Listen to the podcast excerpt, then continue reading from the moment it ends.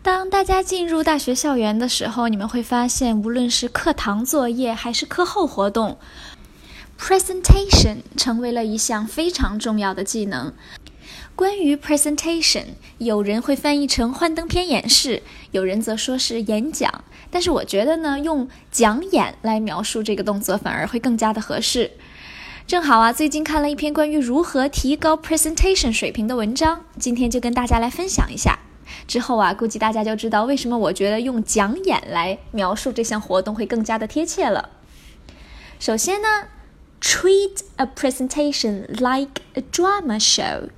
treat a presentation like a drama show。不知道大家还记不记得呀？之前我们曾经聊到过 drama queen，指的就是这个人特别喜欢给自己加戏，一点小事儿都要弄得人尽皆知。不过这个 drama show 是褒而不是贬。The best presentations are not collections of facts or statistics. They are stories put together and performed with dramatic flair. There's much more to a speech than writing the words and moving through a set of key points written on a card or set of slides. 这段话是什么意思啊？就是说，讲演呢不是列出一堆的案例跟数据，而是需要把你的内容通过一点点戏剧的形式表现出来。如果只是 PPT 那一堆文字的话，干脆直接写出来不就行了吗？为什么还要弄一个讲演的形式呢？对吧？所以呢，讲演的重点就是讲和演。那要如何做到这一点呢？我们下面就来好好的说一下。Number one。A great speaker is the main actor or actress。一个好的讲演人呢，他必须要把自己变成这次 presentation 的中心。当然了，PPT 可以做得很大气、很精美，但是往往呢，这个简单的 PPT 会更容易让观众理解。因为呢，很多时候人的注意力真的不是非常的集中。如果他们必须要看你 PPT 上面那些成堆的文字，他们就没办法听你说话。所以呀，好的 presentation，PowerPoint presentation 永远都是非常的简单的，反而是 speaker 本人需要熟记甚至是背诵一些准备好的文本，这样呢，你才能够成为整个 presentation 的焦点。当然，如果你做不到的话呀，那么我建议你要么不要做这个 presentation，直接把文章打印出来，然后画好重点发给大家就好了；要么就好好准备。Number two, talk about one key point at a time. OK，don't be greedy. 大家也许会发现了，有些 speaker 会在一个 PPT 里边放几个要点，然后就开始不停的说。首先呢，你可能会觉得你的逻辑很清晰，但是对于听众来说是非常有负担的，因为他们知道你要讲四个 points，但是你一个 point 讲了十五分钟，那么听众就会变得非常的疲惫，因为他们觉得你后面每一个都要讲十五分钟，而且呀，他们的精神会很分散，因为他们认定已经记下了这四个 key points，没有必要去听你的案例分析了。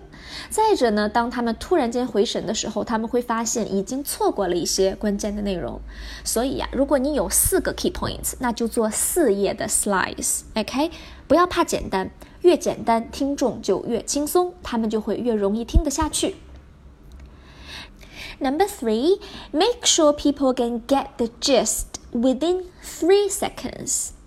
这个 gist 就是精神要领或者是主旨的意思。Okay, more than that, it means the message isn't conveyed clearly enough, and people will zone out. They'll completely ignore what you're going to say, even if your ideas are truly brilliant. 嗨 presentation 千万不要出现那种挂羊头卖狗肉的情况，可以让内容升华，也可以让主题深化，但是一定不要离题太远。就比如说，咱们今天的内容是讲的 skills of presentation。如果我花了半节课的时间去讲这个词汇表达，那你们会怎么想？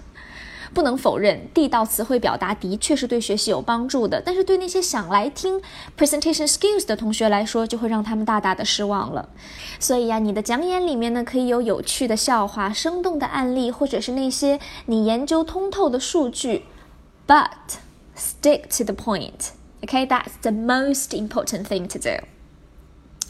And number four, illustrate your points with images. Okay, people retain like 10% of what they hear three days following a presentation, but if the information is accompanied by a picture, the figure jumps to sixty-five percent。什么意思呢？就是说，一般在 presentation 结束之后啊，你的听众可能三天以后能回想起来你讲的百分之十的内容。但是如果你讲的内容里面有配生动的图片的话，那么这个能够记住的内容的比例，这个数字啊会上升到 百分之六十五。另外呢，在 PPT 里面加图片也能够让你的演讲生动起来。就像我刚刚说的，你可以有。案例可以有数据，但是你的案例不用放一堆文字，可以放一张相关人物或者时间的图片就可以了。数据呢，也不要做成表格，你可以做一个扇形图或者一个柱状图等等的，这样观众看起来也更加的直观，更加的轻松。Well, to sum up，其实大家慢慢会发现，presentation 不仅是在校园当中，就算以后到社会参加工作，也是一个非常非常有料的技能点。这不仅会训练到你表达内容的准确度，也能够让你训练好你的逻辑思维。因为呀，如果你自己讲的话，你自己都没有办法理解，怎么能算是一个好的 speaker 呢？所以上台做演讲之前，千万不要忘记多多的练习。把把你的内容、笑点，甚至翻译的时间点都练好，这样才能保证观众们能够无干扰的听你的 presentation。这就是我们所说的 practice makes perfect。